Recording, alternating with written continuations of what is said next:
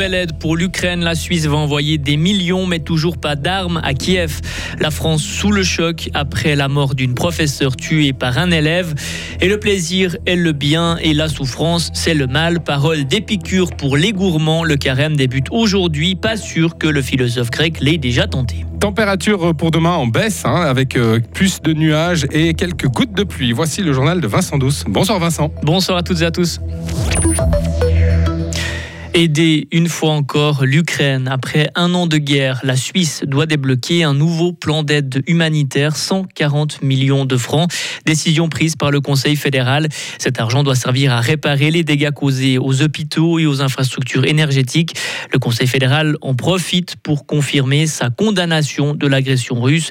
Le président de la Confédération, Alain Berset. Le Conseil fédéral condamne une nouvelle fois avec force l'agression euh, militaire de la Russie. Le Conseil fédéral demande l'arrêt des hostilités, le retrait des troupes russes du territoire ukrainien. Et nous avons également eu ce matin l'occasion de décider d'une nouvelle enveloppe d'aide à l'Ukraine d'un montant de 140 millions de francs. Cette guerre, c'est non seulement une guerre contre le peuple ukrainien, mais c'est aussi une guerre contre les valeurs démocratiques, liberté, la paix et la dignité. Et l'année passée, la Suisse a débloqué plus d'un milliard de francs pour venir en aide aux Ukrainiens, un milliard pour l'accueil des 75 000 réfugiés venus en Suisse et 270 millions de francs sur place et dans les pays voisins.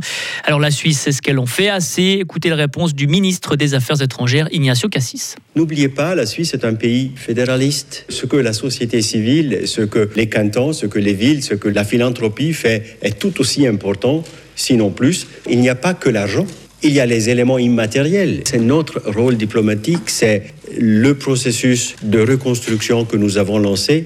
Si on devrait le chiffrer, c'est tous les efforts diplomatiques pour faire parler les gens ensemble, pour bâtir des ponts. Donc il y a une richesse immatérielle qui compte aussi. Par contre, pas question de changer de cap au sujet de l'exportation des armes pour la Suisse. La voie militaire n'est pas la bonne, ce n'est pas dans la tradition suisse. Les mots aujourd'hui d'Alain Berset et d'Ignacio Cassis. Pour eux, la Suisse ne peut simplement pas intervenir militairement, peu importe la manière. 12 milliards de francs pour les routes. Le Conseil fédéral demande au Parlement de débloquer cet argent aujourd'hui. 4 milliards pour 5 projets d'extension des routes. Tous se trouvent en Suisse allemande. Et 8 milliards pour entretenir les routes jusqu'en 2027. il n'a pas fallu attendre bien longtemps pour avoir des réactions. Les milieux écologistes pointent du doigt ces investissements. Différentes associations menacent de lancer un référendum si le Parlement ne pas ces projets. Il s'est approché d'elle et lui a planté un grand couteau dans la poitrine sans rien dire. La France est sous le choc après un drame très rare. Une professeure d'espagnol d'une école privée du Pays Basque a été tuée par un élève aujourd'hui. Une enquête pour assassinat est ouverte. Un avion russe au-dessus de la mer Baltique. Des chasseurs F-35 néerlandais ont intercepté cet avion aujourd'hui. C'est la troisième fois que cela arrive.